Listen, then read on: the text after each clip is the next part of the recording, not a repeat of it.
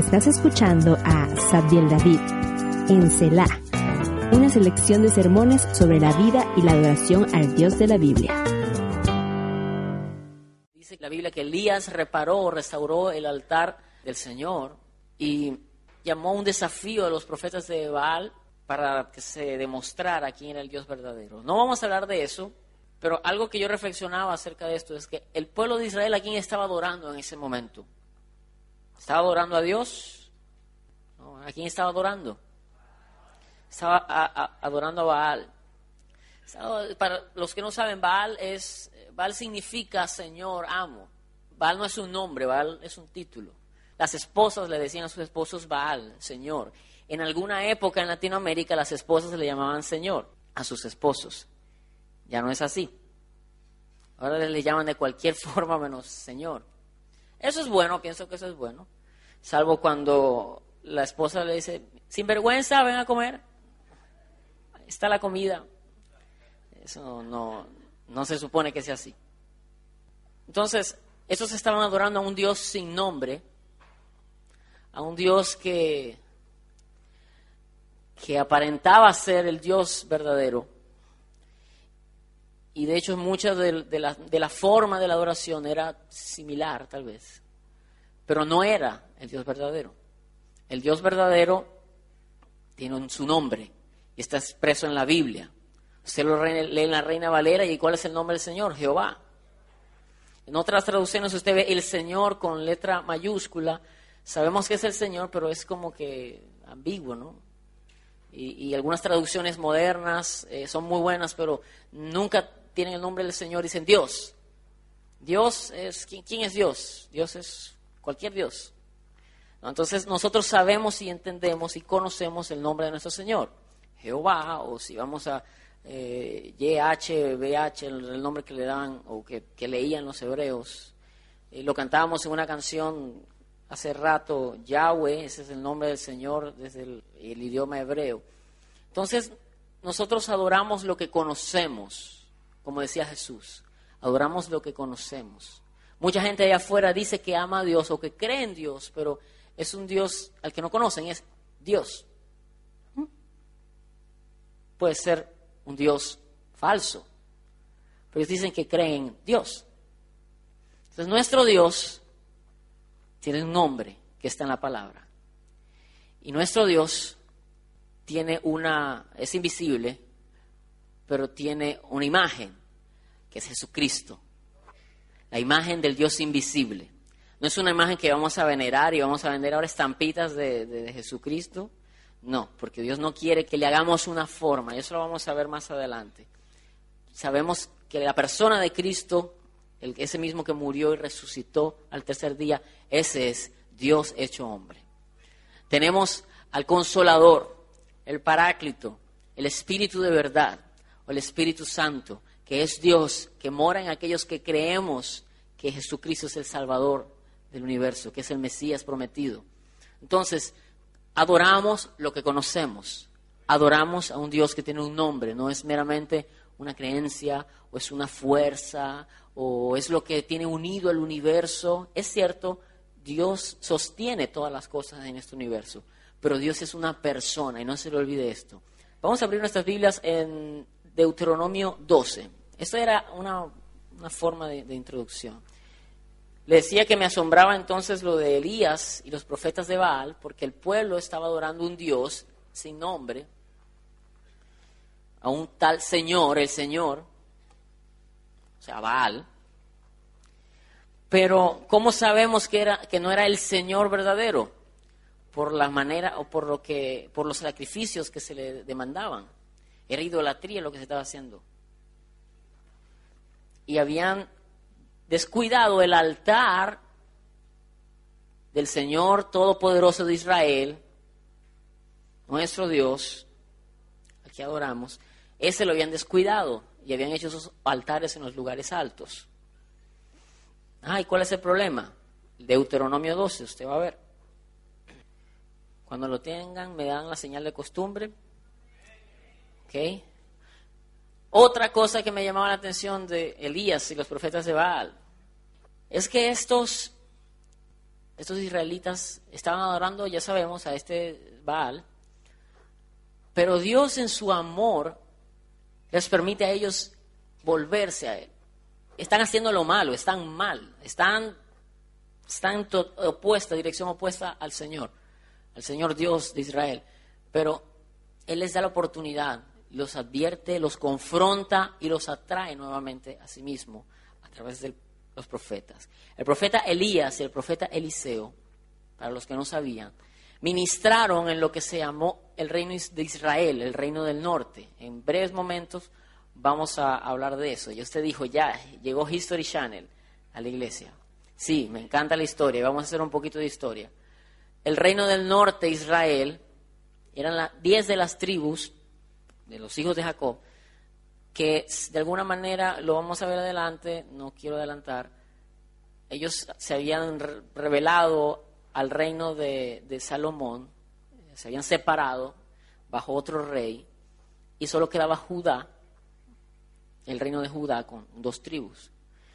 Estos hombres ministraron en Israel, Elías, Eliseo y todos los, todos los milagros que nosotros leemos ocurrieron en un reino cuyos reyes estaban por lo general apartados del Señor. Y usted va a ver cómo comenzó esa separación, esa apostasía de las tribus del norte. Dios cuando los separó, los separó en castigo a Salomón por, haberse olvidado de Dios y dejado de adorarle. En su, en su, eh, en su plan, él no tenía que ellos se separaran de él ellos tendrían que seguir adorándolo y, asistiendo al templo en Jerusalén para hacer sacrificios, o adorándolo en los lugares donde el Señor había, el Señor Dios había determinado que lo adoraran. Pero ¿qué pasó? El líder este levantó otros altares y eso, ahí comenzó el descalabre, ahí comenzó la apostasía. Vamos ahora sí a Deuteronomio 12. Ahí en lo, que vayamos avanzando se van aclarando algunas, algunas dudas. Deuteronomio capítulo 12, vamos a leer del 1 al 12, dice así. Estos son los preceptos y las normas que tendrán cuidado de poner en práctica mientras vivan en la tierra que el Señor y Dios de tus antepasados les ha dado en posesión Destruirán por completo todos los lugares donde adoran a sus dioses, las naciones que ustedes van a desposeer, es decir, en las montañas, en las colinas y debajo de todo árbol frondoso. Estoy leyendo la nueva versión internacional por si le suena un poco diferente. Nos dice que en las montañas, en las colinas y debajo de árbol de todo árbol frondoso. Usted va a, Europa y se va a encontrar que en muchas colinas, en época de, antes de, que las naciones se hubieran conformado como, como tal, antes incluso del, del Imperio Romano, va a encontrar que las, las aldeas o las etnias que estaban allí ocupadas, por darles un ejemplo, Stonehenge, ¿conocen Stonehenge? Inglaterra, esa formación rocosa, bueno, no es una formación, esa, mm, vamos a decir, ese monumento de rocas que está allí, rocas muy pesadas, están en forma de, están como haciendo una rueda. Allí se celebraban festivales y no eran precisamente al Dios de Israel, quedan en una, en una montaña. Y si usted ve otros lugares, usted ve en nuestra propia cultura latinoamericana, los, los aborígenes, nuestros, nuestros indios de nuestros países, Colombia, Venezuela, México, eh, Brasil, ustedes los ven que ellos tenían sus altares en diferentes lugares, en la, en la cascada, en no sé dónde, en la montaña. En mi país de origen hay, hay una montaña, está destinada a, la brujería. Es, no es otra cosa sino altares, adoración a un Dios que no es el Dios verdadero, el Dios vivo.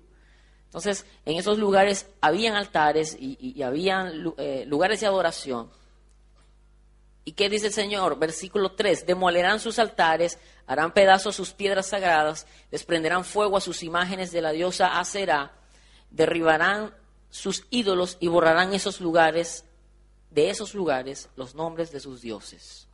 Esa es la, la instrucción que les está dando. No harán lo mismo con el Señor Dios, sino que irán y lo buscarán en el lugar donde de entre todas las tribus de ustedes Él decida habitar No harán como ellos que van a buscar en todas partes. Voy a ver en esta montaña a ver si se me aparece. Y, se le apareció algo, se le apareció un demonio allí y entonces ah, ahí adoraron, ahí instituyeron un altar. No, lo voy a buscar en esta, en esta cascada.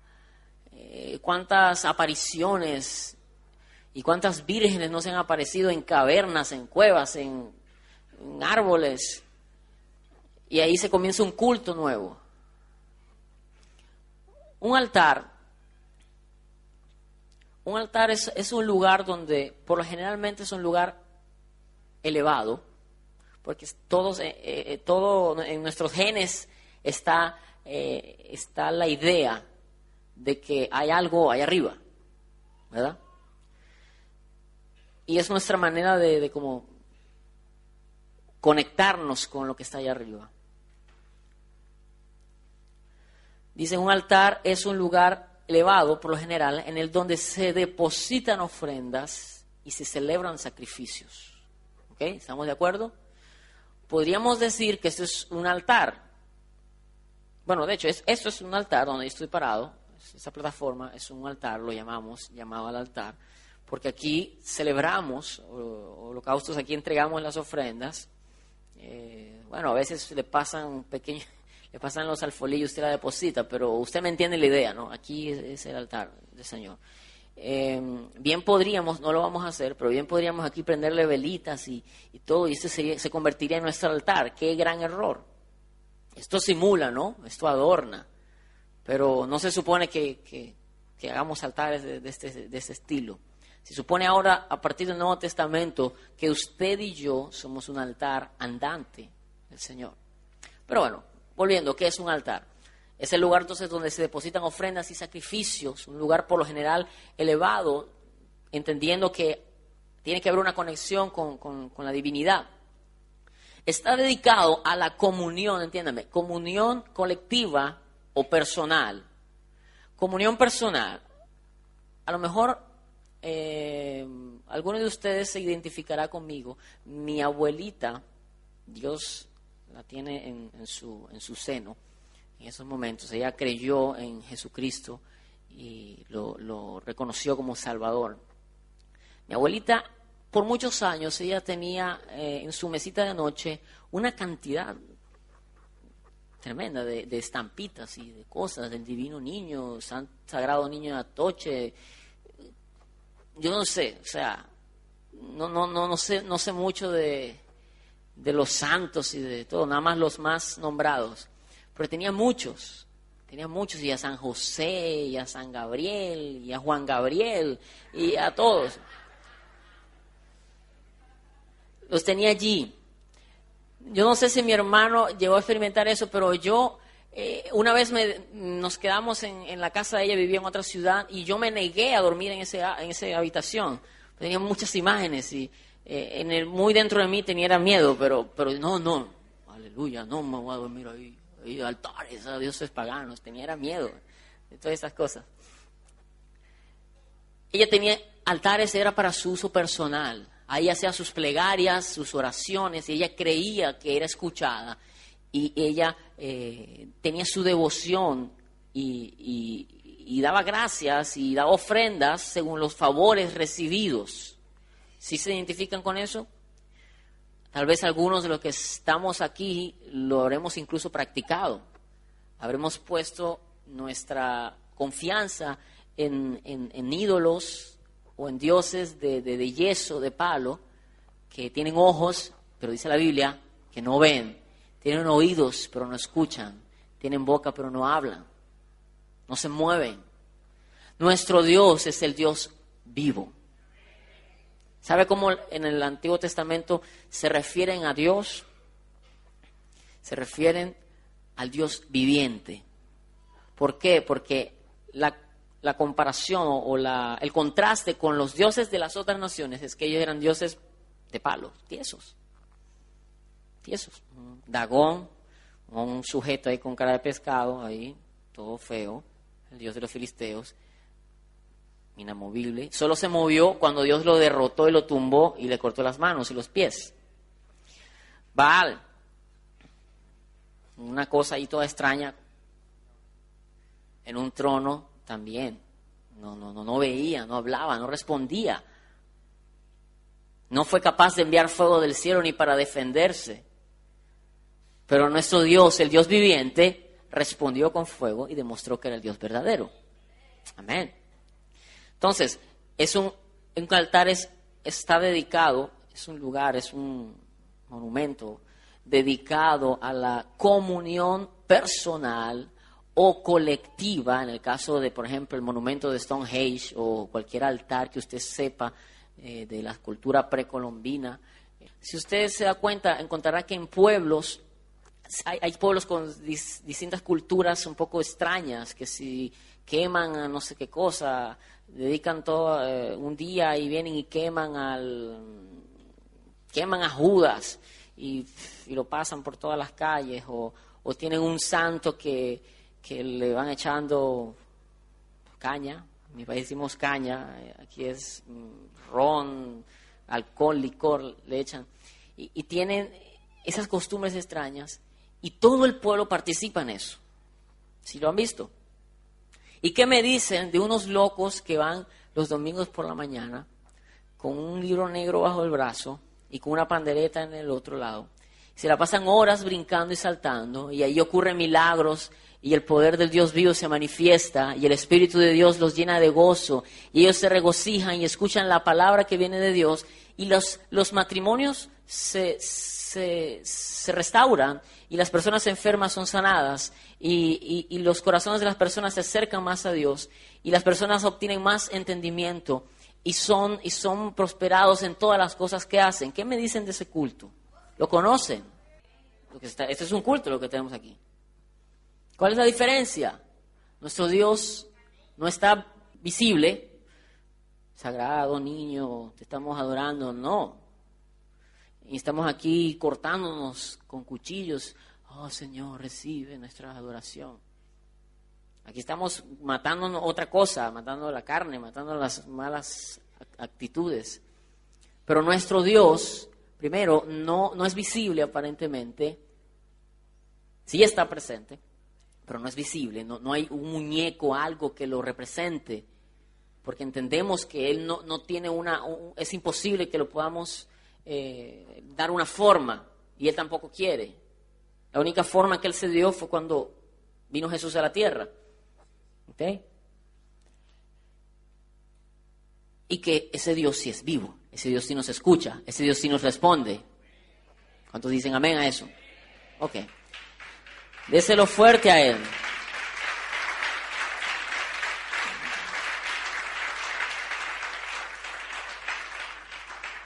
Vamos por el versículo 7, creo.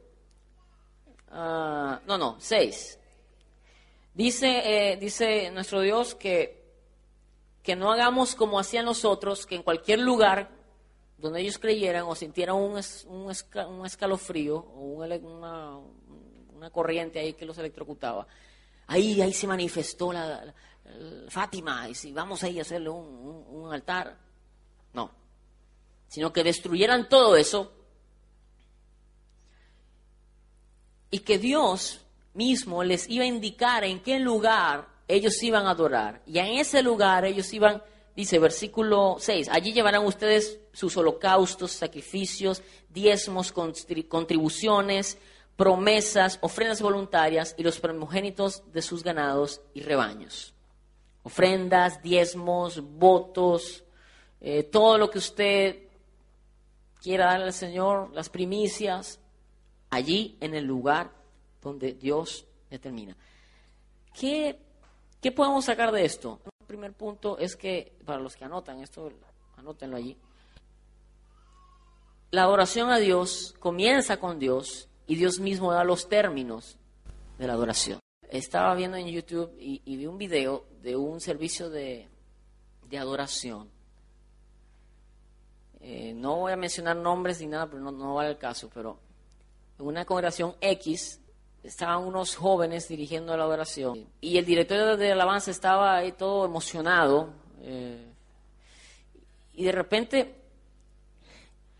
se han quitado las, las medias, los calcetines y se han puesto a, hacer halal con los con los con las medias. Me quedé como que, ok, si estoy en una discoteca yo entiendo eso. Entiendo que la discoteca de repente el humo, las cosas les nuble los- el pensamiento y se saquen los, las medias y todo el mundo saca las medias. Pero estamos en la casa de Dios, ¿qué hacemos sacándonos las medias? Yo porque ya me casé, pero imagínense, solteras, imagínense, en el suyo, que salgan los del cortejo y le quieren hacer una bromita a usted y se saquen las, las medias y están en su matrimonio. ¿Usted qué hace? Llora. La novia llora de la rabia.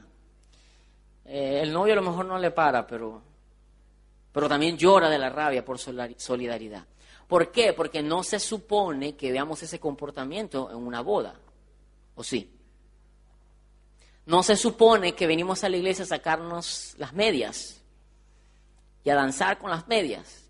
Dígame qué sentido espiritual tiene o qué significado tiene eso. Ah, estás criticando porque a veces el Espíritu... No, el Espíritu Santo hace cosas incomprensibles a veces, pero, pero Él no se sale de lo que está en la Biblia. Eso, es, eso no tiene cabeza, no tiene pie, eso no tiene higiene. ¿Ok? Ah, diga amén o no diga amén. Yo insisto en que mm, a Dios hay que adorarlo como Él dice que le adoren. Imagínense que mañana vengo vestido de Michael Jackson y comienzo a hacer el moonwalker aquí. Ah, es para la gloria de Dios. Ya ¿para la gloria de Dios? ¿Es para la gloria de Dios? ¿Usted cree? No, ese no es el código con el que se adora a Dios. Dios dice dónde y Dios dice cómo se le adora. Sé que aquellos que están reforzando o construyendo un altar en su casa, aquellos que eh, no tienen mucho tiempo en estos caminos y quieren edificar un altar familiar o su altar personal, entienda que aquí nos enseña Dios cómo le vamos a adorar, dónde le vamos a adorar y de qué manera. Amén. Versículo 8. Ustedes no harán allí lo que ahora hacemos aquí, donde cada uno hace lo que mejor le parece. Ellos están en el desierto, no han entrado a la tierra prometida. Está Moisés leyéndole la ley a, Israel. Ustedes allá no van a hacer lo que hacen acá, que cada uno anda como le parece. En el libro de jueces decía que cuando no había juez en Israel, eh, Israel estaba como que, bueno, mi abuelo hacía tal cosa, yo voy a hacer esto. mi abuelo- hasta que llegaron los jueces a poner orden en, en el pueblo. Dice, eh, no van a hacer lo que hacen aquí, que cada uno hace lo que mejor le parece, pues todavía no han entrado en el reposo ni en la herencia que les da el Señor su Dios. Pero ustedes cruzarán el río Jordán y vivirán en la tierra que el Señor su Dios les da en herencia. Él los librará de sus enemigos que los rodean y ustedes vivirán seguros. Amén. 11. Y al lugar donde el Señor su Dios decida habitar, llevarán todo lo que les he ordenado, holocaustos, sacrificios, diezmos, contribuciones y las ofrendas más selectas que le hayan prometido al Señor. Y se regocijarán en presencia del Señor su Dios junto con sus hijos e hijas, con sus esclavos, esclavas, con los levitas que vivan en las ciudades de ustedes, pues ellos no tendrán ninguna posesión ni herencia. Más adelante sigue diciendo, todo el capítulo se trata de eso. Cuando ofrezcas holocaustos, no lo hagas en el lugar donde tú quieras, donde te plazca. No, hay un lugar determinado donde daban. Ciertas veces, cierta cantidad de veces al año ellos iban a la capital y ellos tenían fiestas y celebraciones. Pero también en su ciudad ellos cuando querían re- celebrar ciertos, eh, dar holocaustos voluntarios, ellos podían en, determinados lugares y junto con un levita, por eso los levitas estaban distribuidos en, en- en diversos lugares, ellos lo hacían. Pero Dios determinaba, Dios lo estableció. Es como, es, es fácil como que este domingo hay, hay, hay servicio en la casa del hermano Moisés. Y vamos al servicio. No puede haber un servicio en casa del hermano Moisés. No creo que quepa todo el mundo, ¿verdad? Vamos a llevar todo esto que... No, usted viene acá. No vamos a andar un servicio en donde el hermano Moisés, el otro en casa del apóstol. No, se supone que vengamos acá y que aquí celebramos. Asimismo, Dios lo, lo determinó. Prácticamente, o sea, en la práctica, ¿qué, ¿qué podemos sacar de aquí? Ya sabemos, donde adoramos lo establece el Señor.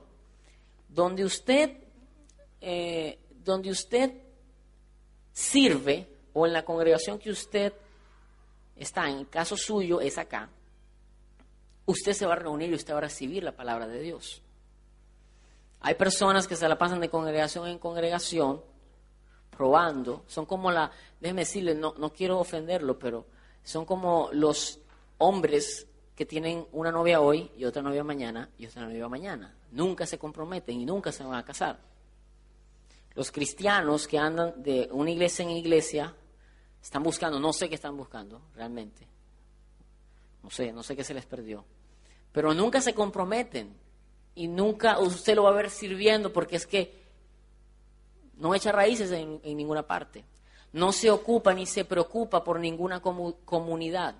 Estamos aquí sirviéndoles a ustedes porque nos preocupa esta comunidad, que son ustedes.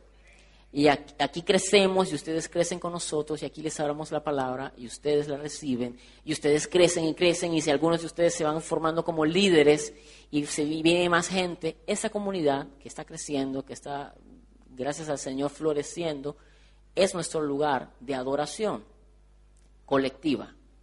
En el altar podemos tener adoración, eh, devoción o comunión personal, pero comunión también colectiva. Fíjese, versículo 29 de ese mismo capítulo 12.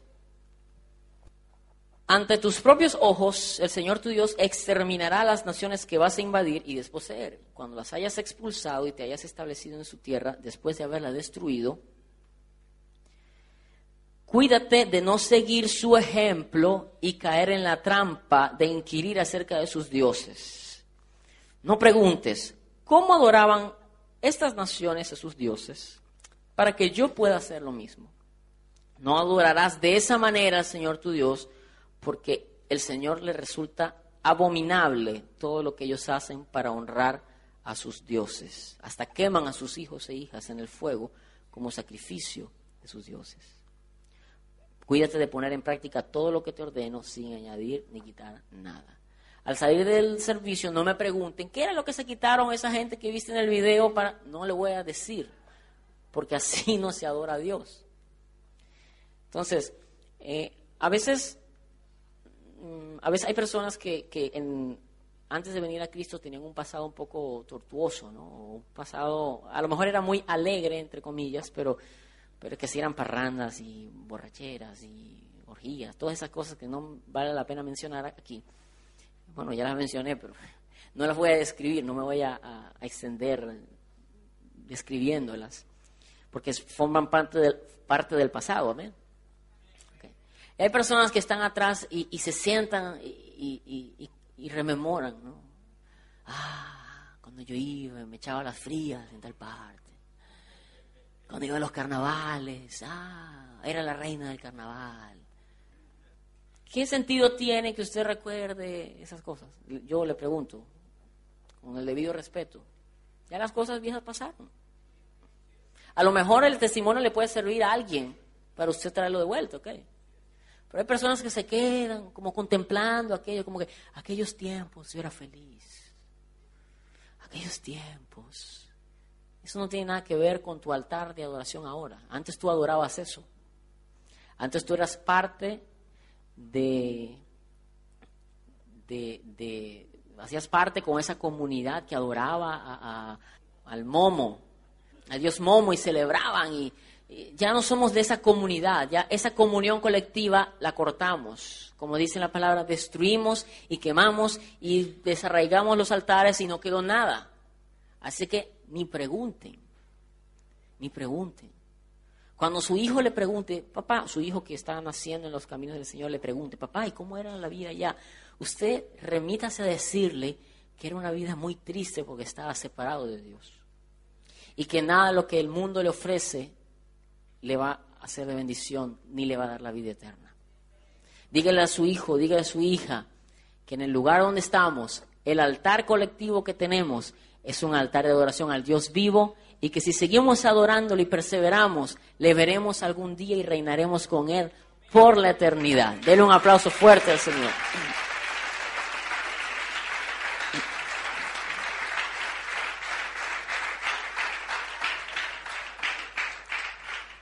Decía un primer punto que era que Dios es el que determina, el que pone los términos de, de la adoración, de cómo es el altar, dónde es el altar.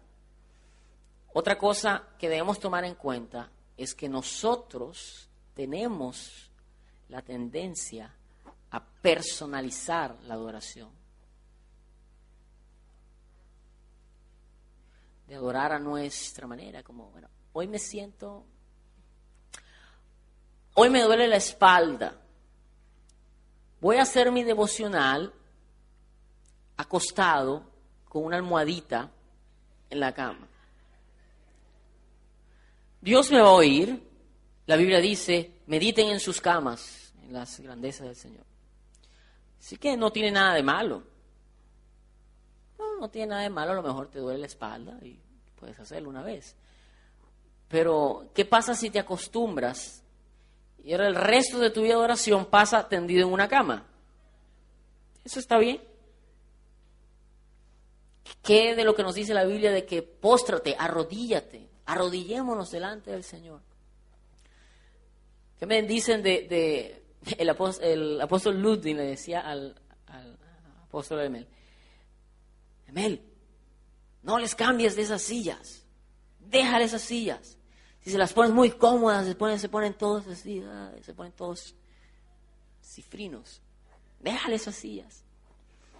He visto, eh, he visto, otra vez en YouTube, he visto congregaciones muy hermosas, están en la oración, se están matando los del equipo de alabanza, están orando al Señor, y la congregación está inmutable. Están ahí. El más, el más emocionado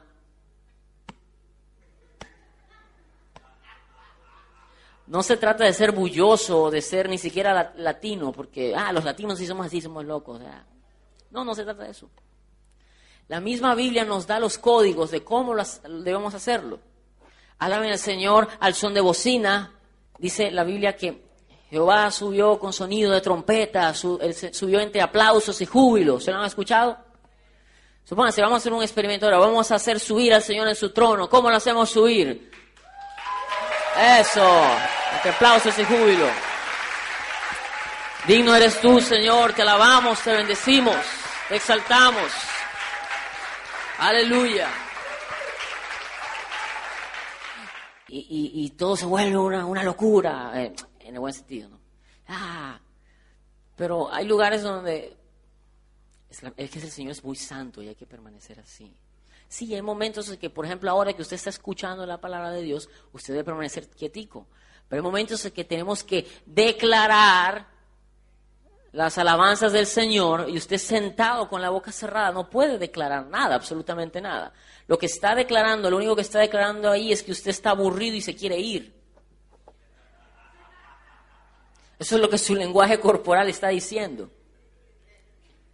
Entonces, Dios mismo determina cómo debemos hacerlo, pero nosotros tenemos la tendencia de hacerlo a nuestra conveniencia. Aunque hoy me siento así. Hoy lo voy a adorar así. hoy, voy a ir al servicio, pero voy después de que recojan las ofrendas, más o menos a las 8 comienza, a las, a las 9, a las nueve y media. Es que pues ayer tuve un día duro, me tocó trabajar el sábado. Y se glorifica, yo estoy yendo a la casa. Yo no me estoy dejando de congregar como algunos tienen por costumbre. El que solo se ríe de su picardía se acuerda, me decían. Tenemos la tendencia a personalizar la adoración. El altar va a tener las medidas, la forma, el color, el sabor que el Señor diga. El Señor decía, hagan los altares de piedra no tallada.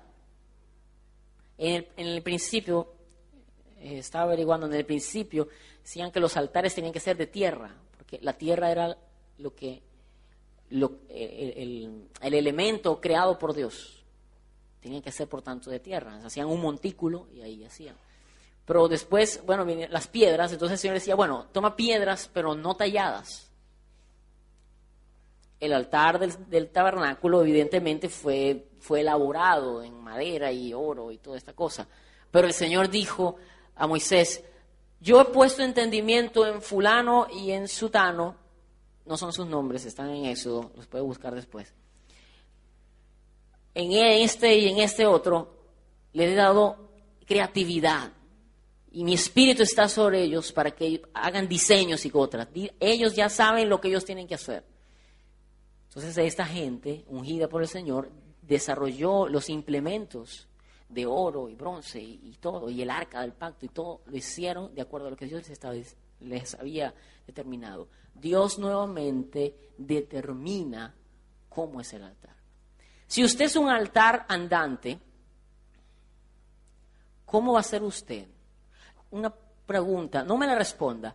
¿Cómo se va a vestir un altar andante del Dios vivo? Es verano, hace mucho calor.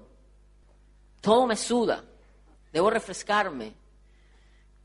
Cuando mi, cuando mi, mi esposa llegó a la iglesia, no, no, tenía mucho tiempo, tenía menos de un año de convertida. Ella conoció al Señor en los Estados Unidos, estaba estudiando como era estudiante de intercambio, conoció al, al Señor y después vino y le buscaron una iglesia.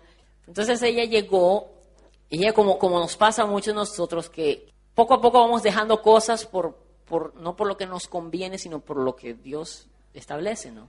Me acuerdo que ella usaba unas franelitas aquí. Se veía muy bien. Pero en ese momento ella estaba ocupada, así que no vayan a pensar que yo con ella por causa de las franelitas. No, Señor. Pasó mucho tiempo después. Pero decía, ay, pero se ve bien, se ve bien, está bonito. ay. Eh, el ombliguito ahí que Dios le puso, se ve bien. Claro, está hablando un hombre varón, entonces, obvio, cuando usted ve un, un abdomen bien, plano, y un, una obra de arte como ese ombligo, como a mí me gusta, entonces me, sorprendió. Pero ¿qué pasó? En ella pasó un cambio. El Señor, nadie le dijo nada. Recuerdo que nunca le predicamos algo en la iglesia, porque las hermanas que usan las franelitas y se les ve el ombligo, ¿no? nunca, se predicó. Ella misma compartiendo y yendo a la iglesia y tal, de repente fue bajando la cosa y después venía manga larga y después no se veía nada. No se veía nada.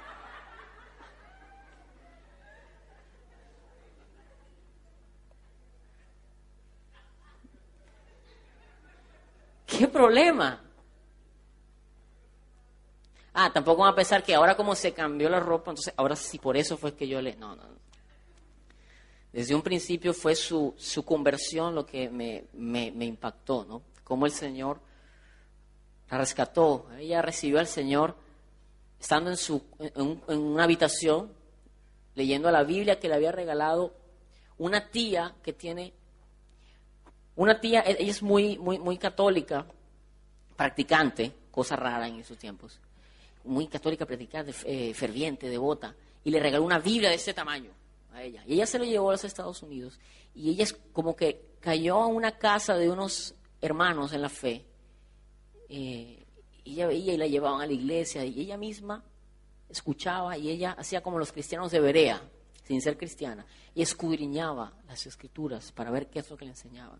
Y ella misma, el Espíritu Santo, en esa habitación, en esos momentos de, soledad, de intimidad, le reveló el Evangelio. Y eh, a partir de ese momento, entonces, ella nació de nuevo. Eso siempre me impactó y, creo que eso fue, esa fue la chispa que, despertó la admiración. No se sientan mal cuando vamos a la playa, por supuesto que yo veo el ombligo, y no solo en la playa, no tienen problema. Así que no se preocupen por mí. Ah, es molestando. Pero entonces, ¿cómo debe vestirse un altar andante del Dios vivo? Ajá. Hermanitas, por favor, no le despierten los deseos a los hermanos. Hermanos, no hagan caer en tentación a las hermanas. Vamos a Primera de Reyes, capítulo 11. Quiero hablarte de un personaje que no, no estamos familiarizados con él porque no, no que no es importante, sino que no, no es Elías, no es David, no es, pero es bastante importante para entender por qué lo que les decía al principio, el reino del norte de Israel y el Judá, Israel, Judá, y eso fue una, una pelea. Fulano, rey de Israel, fulano reinaba en Judá. ¿Qué es eso? Y Samaria, de, dónde vienen los samaritanos? Bueno, todo eso desde aquí, si consigo en algún momento Primera de Reyes, se escabulló. Aquí está. Primera de Reyes 11. Quiero hablarles de Jeroboam. ¿Cuántos han escuchado ese nombre? Jeroboam. Ah, bueno, estamos bien. Pero antes de hablar de Jeroboam, como historiador al fin, tengo que hablarle del contexto. Y no puedo hablarle de Jeroboam si no le hablo de Salomón. Salomón, el versículo 1 al 8 del Reyes 11. Ahora bien, además de casarse con la hija de Faraón, el rey Salomón tuvo amoríos con muchas mujeres moabitas. Me gusta cómo lo dice esta traducción. Tuvo amoríos con muchas mujeres moabitas, amonitas, edomitas, sidonias, haititas, todas esas mujeres extranjeras que procedían de las naciones de las cuales el Señor había dicho a los israelitas, probablemente en Deuteronomio, les había dicho, no se unan a ellas ni ellas a ustedes, porque de seguro les desviarán el corazón para que sigan otros dioses. Hermano, con todo el amor, con todo el respeto, no, por favor, no me venga con el cuento de la historia, porque tengo muchos años en la iglesia y lo he visto muchas veces. No me vengan con el cuento de que usted va a casarse eh, o va a juntarse o va a ennoviarse o va a tener amoríos con una persona que, que no es un hijo de Dios, una persona que no está convertida, que, que no es hijo de Dios, que no tiene temor, que no, que no tiene ningún tipo de altar o cosa parecida a nuestro Dios. ¿Por qué? Porque usted es una persona cristiana, usted tiene un altar de adoración. No me vengan con el cuento de la historia, este es el cuento de la historia, dos puntos. Yo lo voy a convertir, no me lo voy a ganar para el Señor. Tal cosa es una mentira, tal cosa es un engaño. De mil, el Salomón no se ganó ni una, todas se la ganaron a él. Vea lo que dice el versículo. En efecto, cuando, estoy leyendo el 4, en efecto, cuando Salomón llegó a viejo, sus mujeres le pervirtieron el corazón, de modo que él siguió a otros dioses y no siempre fue fiel al Señor su Dios, como lo había sido su padre David. David con todo que pecó y se fue y censó el pueblo y todo, siempre tuvo, fue fiel al Señor, se acordaba, metí la pata, voy nuevamente y edifico un altar y, pido perdón y me arrepiento y escribo un salmo de paso. Ese era David, pero Salomón no, no siguió fielmente. Eh, adoró a Moloch, pasó a sus hijos por el fuego. No dice que pasó a sus hijos por el fuego, pero dice que adoró a Moloch. Y Moloch era el dios al que le ofrecían niños al fuego.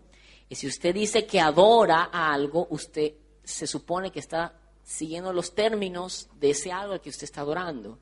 Si usted adora a Dios, usted alza las manos, dice aleluya, aplaude, lee la Biblia, ora, da gritos de júbilo, dice todo lo que la Biblia dice que hace.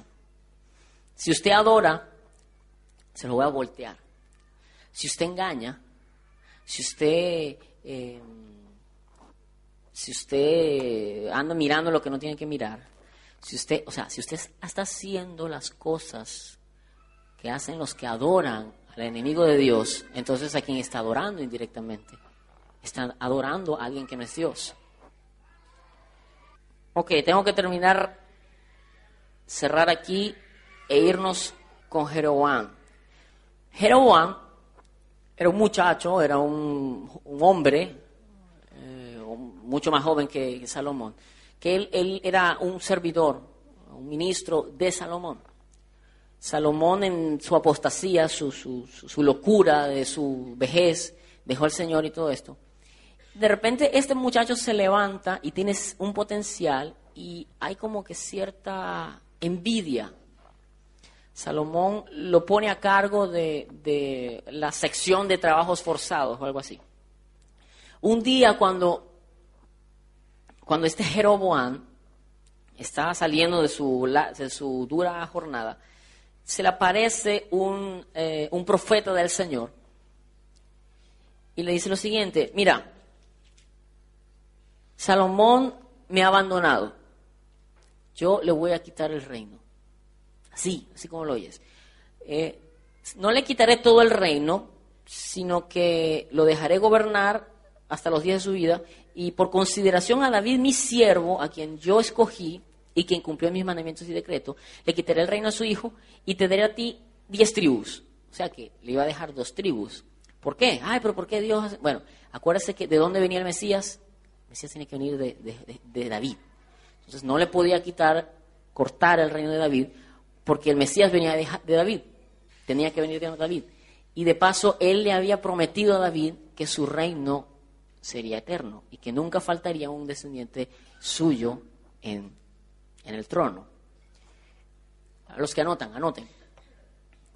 Cuando el Señor promete algo a un hombre que tiene un altar de adoración a Él, que le adora, cuando el Señor hace una promesa a ese hombre, a ese adorador, el Señor la cumple a pesar incluso de esa persona o de los hijos o de los nietos de esa persona. Dios le dijo a David, nunca faltará un descendiente tuyo en el reino, en el trono. Salomón negó al Señor, apostató, se fue, adoró a sus 200 dioses y dejó el altar, dejó el altar del Señor, dejó el templo, no, no duraba más allí, edificó otros altares los que, eh, si usted estudia, se va a dar cuenta que comenzaron a edificar otros altares en lugares y en montañas en diferentes lugares, tal como Dios había dicho que no lo hicieran. Un proceso, se revirtió el proceso. Pero Dios dice, yo le voy a quitar el reino, pero no le voy a quitar del todo el reino. ¿Por qué? Por consideración a mi siervo David.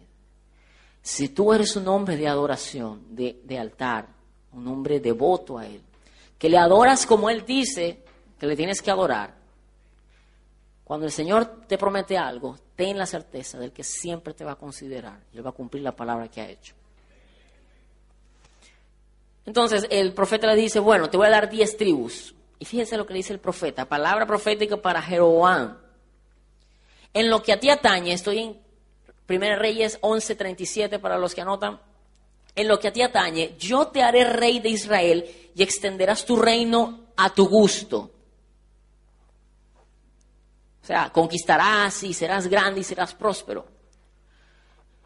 Si haces todo, fíjese, si haces todo lo que te ordeno y sigues mis caminos, haciendo lo que me agrada y cumpliendo mis decretos y mandamientos, voy a repetir esto si haces todo lo que te ordeno y sigues mis caminos, haciendo lo que me agrada y cumpliendo mis decretos y mandamientos, como lo hizo David mi siervo, estaré contigo. Estaré contigo. Dios está, Dios está, está cometiendo la, uh, Dios se volvió, no sé, loco, por decirlo así, sino que Dios comenzó a hacer algo nuevo. Este Salomón se apartó de mí y yo, Dios mío, tengo que hacer algo. Y vio a este joven con potencial, una promesa, y, a él le hace una promesa entonces. le dice, si tú me sigues, si tú eres como David, yo te voy a dejar que tú extiendas este reino y Israel. ¿Con qué objeto? Que la gente conozca al Dios de Israel. Pero tenía que dedicarse, como David se dedicó, a cumplir sus mandamientos. Dice, la misma palabra nos dice que los reyes tenían que leer día y noche la ley del Señor. O sea que Salomón sabía que no se tenía que casar con extranjeras. Y sabía que no tenía que adorar a otros dioses. Sabía que tenía que destruir los altares. Jeroboam debió leer la ley del Señor y saber que no se, no se tenía que, emparentar como no debía. O saber que, eh, que los lugares altos o que no se debía adorar a Dios en lugares altos, sino en el lugar donde Dios dice. Y de hecho lo sabía, porque cuando pasa todo esto, Salomón muere, voy a resumir, Salomón muere, se levanta su hijo Roboán y comienza a oprimir al pueblo, puso unos impuestos tremendos, bárbaros, la gente ahí se, querían venir, ir para Holanda, querían venirse para Curazao, porque era terrible la cosa en Israel. Y, entonces diez tribus, los jefes de las tribus dicen, no, no, un momento, tú aquí nos vienes a oprimir, ¿qué tenemos nosotros que ver con la casa de David? No, no, no, no, no, no. Se levanta este muchacho, una promesa política, y lo apoyan y lo establecen rey. Capítulo 12, versículo 25 de Primera de Reyes. Jeroboam sabía entonces que el pueblo tenía que adorar a Dios, el Dios de Israel, su Dios, el Dios viviente, ¿dónde? Donde el Señor dijera. ¿Dónde había dicho el Señor? ¿Dónde adoraban a Dios? ¿Dónde celebraban las fiestas del Señor? A ver, a ver, a ver. Los que ya se vieron eh, la película, ¿dónde adoraban a Dios? En Jerusalén, donde gobierna Salomón, bueno, se murió Salomón, su hijo. En Jerusalén, la capital de Judá. Ahora se quedó Judá solo. Y las otras tribus, entonces, toda esa gente tendría que haber adorado ¿dónde? Porque la palabra de Dios lo dice. Y si vamos a adorar a Dios conforme a los términos de Dios, tenemos que adorarlo donde Él dice. Pero fíjese lo que hace Él. Versículo, 12 del eh, versículo 25 del capítulo 12 de Primera de Reyes. Jeroboam fortificó la ciudad de Siquem en la región montañosa de Efraín y se estableció allí. Luego se fue de Siquem y fortificó Peniel. Pero reflexionó. Fíjese, 26. ¿Y qué tal si ahora el reino vuelve a la familia de David? Si la gente sigue subiendo a Jerusalén, porque estaban subiendo, si sigue subiendo a Jerusalén para ofrecer sacrificios en el templo del Señor, acabará por reconciliarse con su señor Roboán, rey de Judá, entonces a mí me matarán y volverán a unirse a él. Toda una historia de intriga, envidia, todo es tremendo. Espectacular. Aquí sale una novela. Jeroboam pensó, estoy edificando, estoy extendiendo mi reino, Jeroboam prosperó y le picó un gusanito. Jeroboam prosperó, así como a veces usted y yo prosperamos. Y a causa de nuestra prosperidad, que es una bendición de Dios, que es una promesa que Dios nos dio, Él le dijo que lo iba a prosperar o no. Vas a, extender tu reino a tu antojo, como tú quieras. Y Él edificó, e hizo aquí allá, pero al ver que le gustaba su prosperidad, no quiero perder esto. Pero se le olvidó que él tenía eso a causa de quién. Él dijo, si yo dejo que la, gente siga yendo a Jerusalén, siga cruzando la frontera para adorar a Dios, la gente se va, se me va a voltear. ¿Qué hizo él? Después de buscar consejo, el rey hizo dos becerros de oro y le dijo al pueblo, Israelitas, no es necesario que sigan subiendo a Jerusalén. Aquí están sus dioses que los sacaron de Egipto. Así que colocó uno de los becerros en Betel y en otro en Dan. Y esto incitó al pueblo a pecar. Muchos incluso iban hasta Dan para adorar al becerro que estaba allí. Cierro mi Biblia, vamos a, a concluir. ¿Qué hizo este hombre?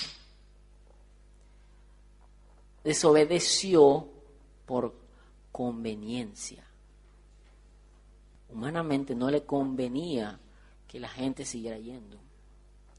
Así que en oposición total a lo que la ley del Señor decía, no solo creó diferentes lugares de adoración cuando había un lugar de adoración,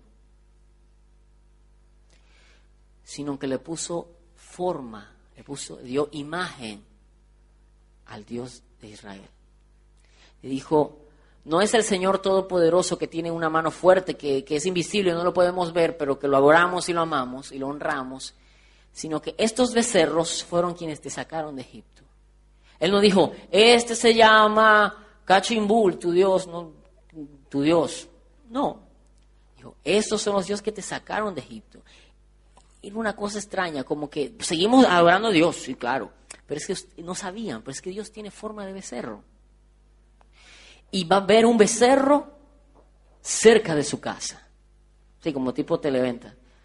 Hay un becerro de oro a la vuelta de la esquina, donde usted puede adorarle con toda comodidad.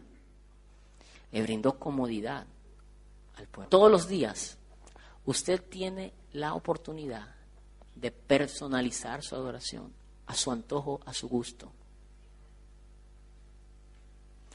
Todos los días hay algo nuevo que sale que usted tiene que obtener, porque si usted quiere la felicidad, usted tiene que obtenerlo.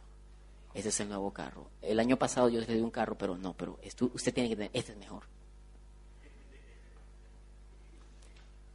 Y usted sabe que si usted trabaja un poquito más, entonces usted va a poder reunir lo necesario.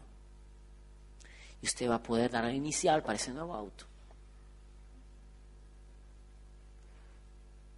O tal vez usted tiene un proyecto, pero le va a costar